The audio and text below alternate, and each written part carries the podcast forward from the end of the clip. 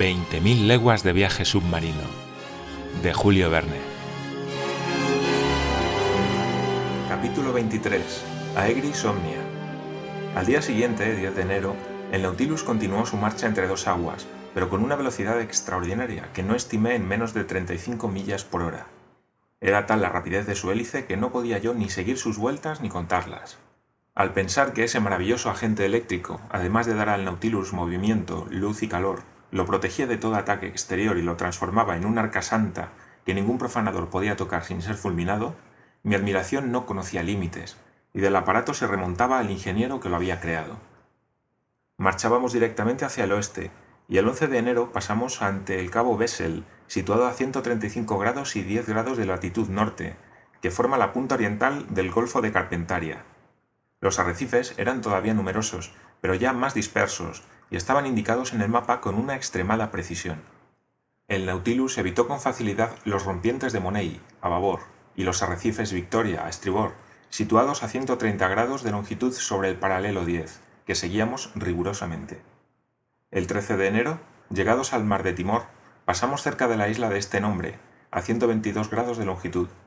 La isla, cuya superficie es de 1.625 leguas cuadradas, está gobernada por rajás. Dichos príncipes dicen ser hijos de cocodrilos, es decir, tener el más alto origen a que puede aspirar un ser humano. Sus escamosos antepasados abundan en los ríos de la isla y son objeto de una particular veneración. Se les protege, se les mima, se les adula, se les alimenta, se les ofrecen jóvenes muchachas en ofrenda. Pobre del extranjero que ose poner la mano sobre estos sagrados saurios. Pero el Nautilus no tuvo nada que ver con tan feos animales. Timor solo fue visible un instante, a mediodía, cuando el segundo fijó la posición. Asimismo, solo pude entrever la pequeña isla Roti, que forma parte del grupo y cuyas mujeres tienen adquiridas en los mercados malayos una sólida reputación de belleza. A partir de ese punto, la dirección del Nautilus se inflexionó en latitud hacia el sudoeste. Se puso rumbo al Océano Índico. ¿A dónde iba a llevarnos la fantasía del capitán Nemo? ¿Se dirigiría hacia las costas de Asia o hacia las de Europa? Determinaciones poco probables en un hombre que rehuía los continentes habitados. ¿Descendería, pues, hacia el sur? ¿Pasaría por el Cabo de Buena Esperanza y por el de Hornos hacia el Polo Antártico?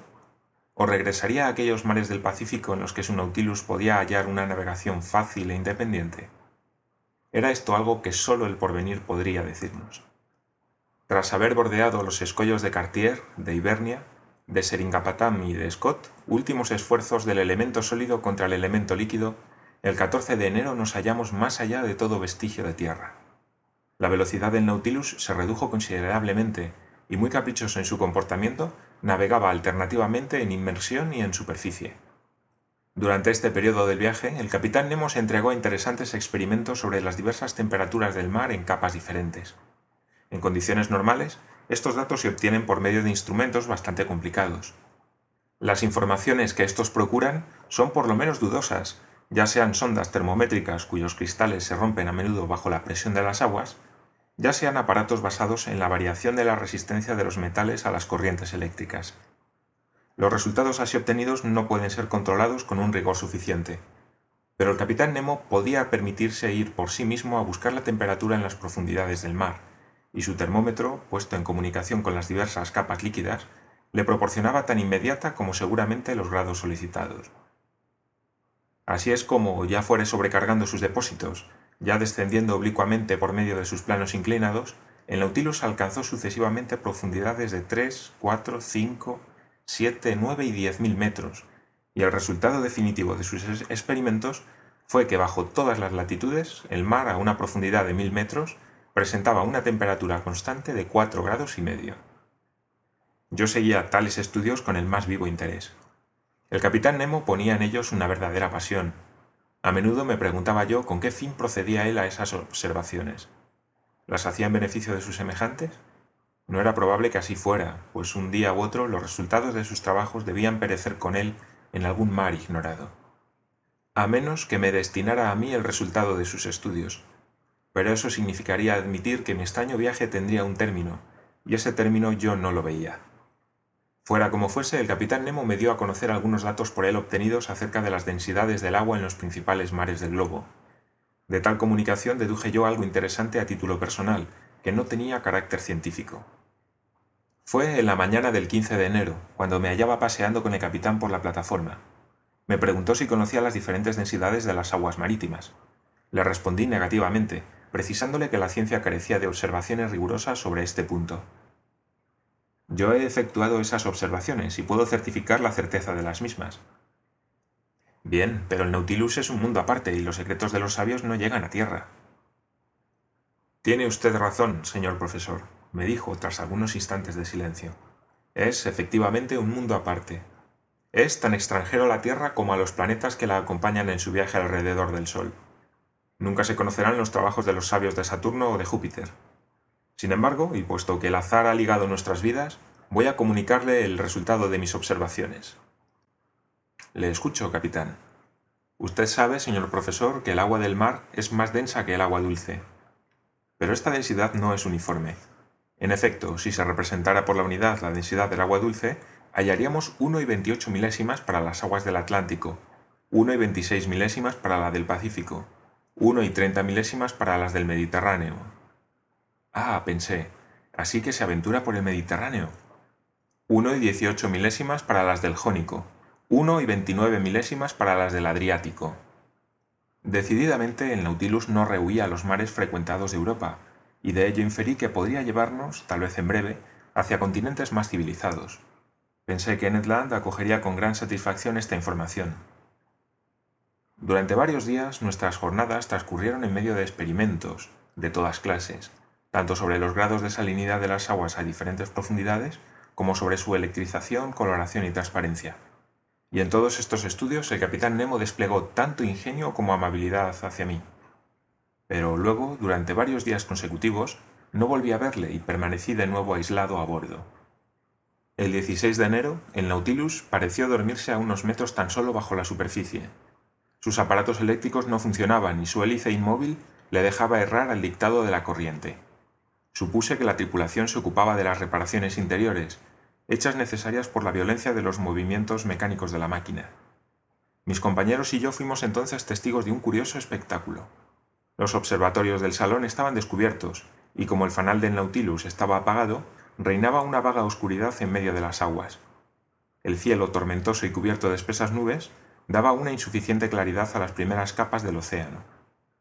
Observaba yo el estado del mar en esas condiciones, en las que los más grandes peces aparecían como sombras apenas dibujadas, cuando el Nautilus se halló súbitamente inundado de luz. Creí en un primer momento que se había encendido el fanal, pero una rápida observación me hizo reconocer mi error. El Nautilus flotaba en medio de una capa fosforescente que en la oscuridad se hacía deslumbrante. El fenómeno era producido por miríadas de animales luminosos cuyo brillo se acrecentaba al deslizarse sobre el casco metálico del aparato.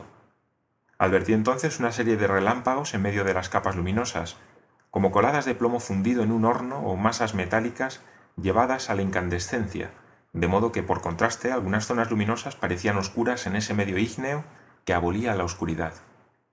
No, aquella luminosidad era muy diferente de la irradiación continua de nuestro alumbrado habitual. Había en ella una intensidad y un movimiento insólitos. Se diría una luz viva. Y viva era, puesto que emanaba de una infinita aglomeración de infusorios pelágicos, de las noctilucas miliares, verdaderos glóbulos de gelatina diáfana, provistos de un flagelo filiforme, de las que se ha llegado a contar hasta 25.000 en 30 centímetros cúbicos de agua. Su luminosidad se reforzaba con los resplandores propios de las medusas, de las asterias, de las aurelias, de los dátiles y de otros zoófitos fosforescentes, impregnados de las materias orgánicas procedentes del desove de los peces y descompuestas por el mar, y tal vez de las mucosidades secretadas por los peces. Durante varias horas el Nautilus se bañó en aquella luz. Nuestra fascinación se hizo aún más intensa al ver grandes animales marinos evolucionar como salamandras. Vi allí, en medio de ese fuego que no quema, unas marsopas rápidas y elegantes, infatigables payasos de los mares, y unos histióforos o espadones veleros de tres metros de longitud, de quienes se dice que anuncian los huracanes y que golpeaban a veces nuestros cristales con su formidable espada. Aparecieron luego peces más pequeños, entre ellos variados balistes, escómbridos saltadores, nasones y otros muchos que rayaban de colores fulgurantes y zigzagueantes el agua luminosa. Era un espectáculo prodigioso, deslumbrante el de aquel fenómeno cuya intensidad tal vez era acrecentada por alguna perturbación atmosférica. ¿Se estaba desencadenando acaso una tempestad en la superficie del océano? De ser así, el Nautilus, a unos cuantos metros de profundidad, no sentía su furor y se mecía apaciblemente en medio de las aguas tranquilas.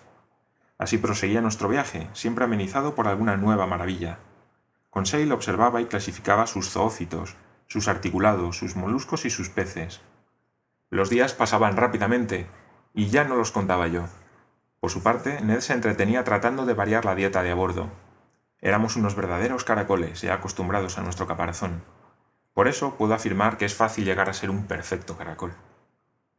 Así estábamos, adaptados ya a una existencia que habría llegado a parecernos fácil y natural, sin que apenas pudiéramos imaginar ya que existiera una vida diferente en la superficie de la Tierra, cuando sobrevino un acontecimiento que habría de recordarnos lo extraño de nuestra situación.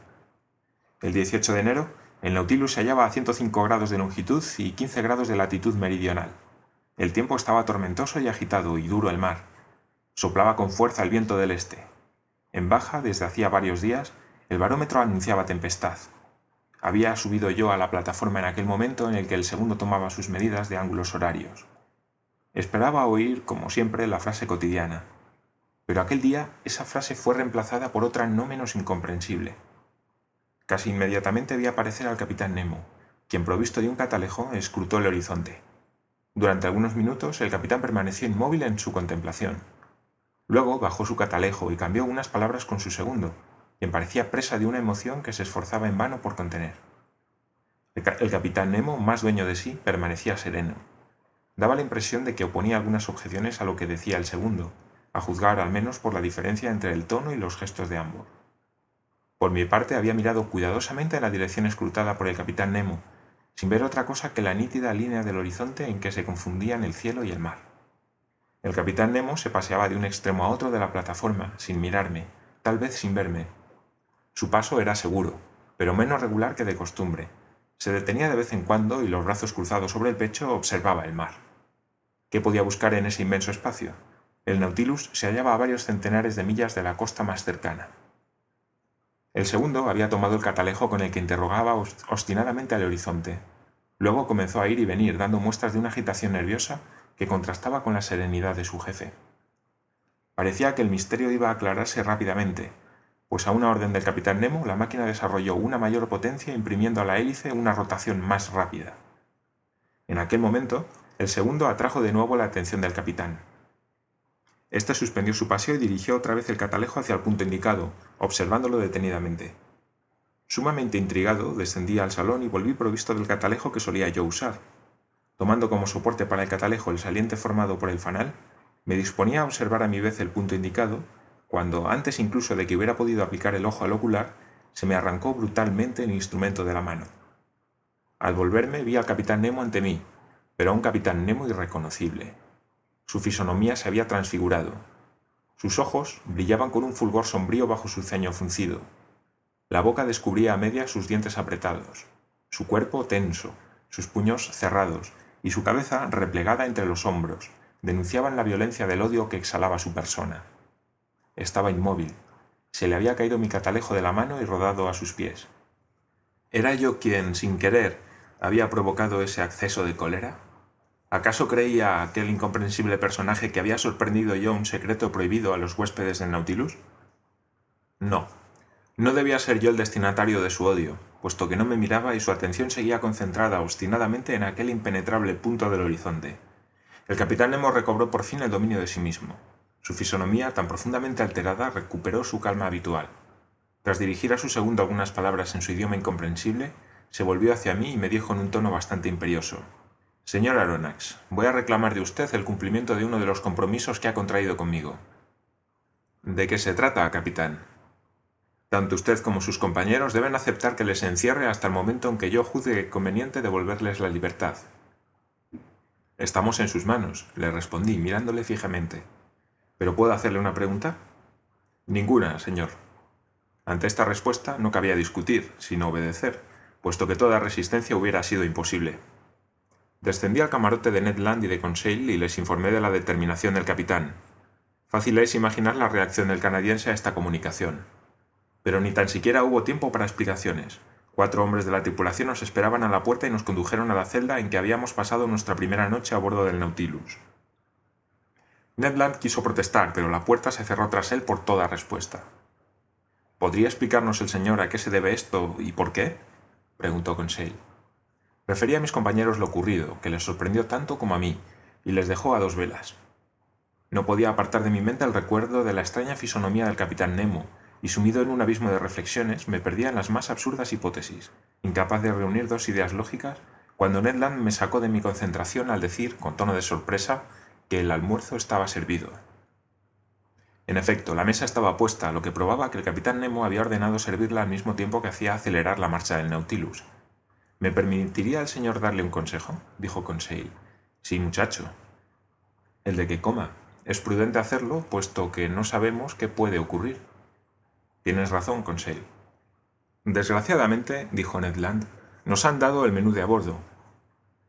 Amigo Ned, replicó Conseil, ¿qué diría entonces si nos hubieran dejado en ayunas? Este razonamiento bastó para acallar al arponero. Nos sentamos a la mesa y comimos en silencio. Yo comí muy poco. Conseil se forzó a hacerlo, por prudencia, y Ned Land, pese a sus protestas, no perdió bocado. Apenas habíamos terminado de almorzar cuando se apagó el globo luminoso subiéndonos en una oscuridad total. Ned Land no tardó en dormirse, y con gran sorpresa mía, Conseil cayó también en un profundo sopor. Me preguntaba qué era lo que había podido provocar en él esa imperiosa necesidad de dormir, cuando me sentí yo invadido por una pesada somnolencia que me hacía cerrar los ojos contra mi voluntad. Me sentía presa de una extraña alucinación. Era evidente que se nos había puesto en la comida alguna sustancia soporífera, Así pues, no bastaba infligirnos la prisión para ocultarnos los proyectos del capitán Nemo, sino que además había que narcotizarnos. Oía el ruido de las escotillas al cerrarse. Poco después, cesaba el ligero movimiento de balanceo producido por las olas, lo que parecía indicar que el Nautilus se había sumergido. Imposible me fue resistir al sueño. Mi respiración se debilitaba. Sentí un frío mortal helar mis miembros cada vez más pesados, como paralizados. Mis párpados, pesados como el plomo, se cerraron sobre los ojos. Un sueño mórbido, poblado de alucinaciones, se apoderó de todo mi ser. Poco a poco fueron desapareciendo las visiones y me quedé sumido en un total anodadamiento.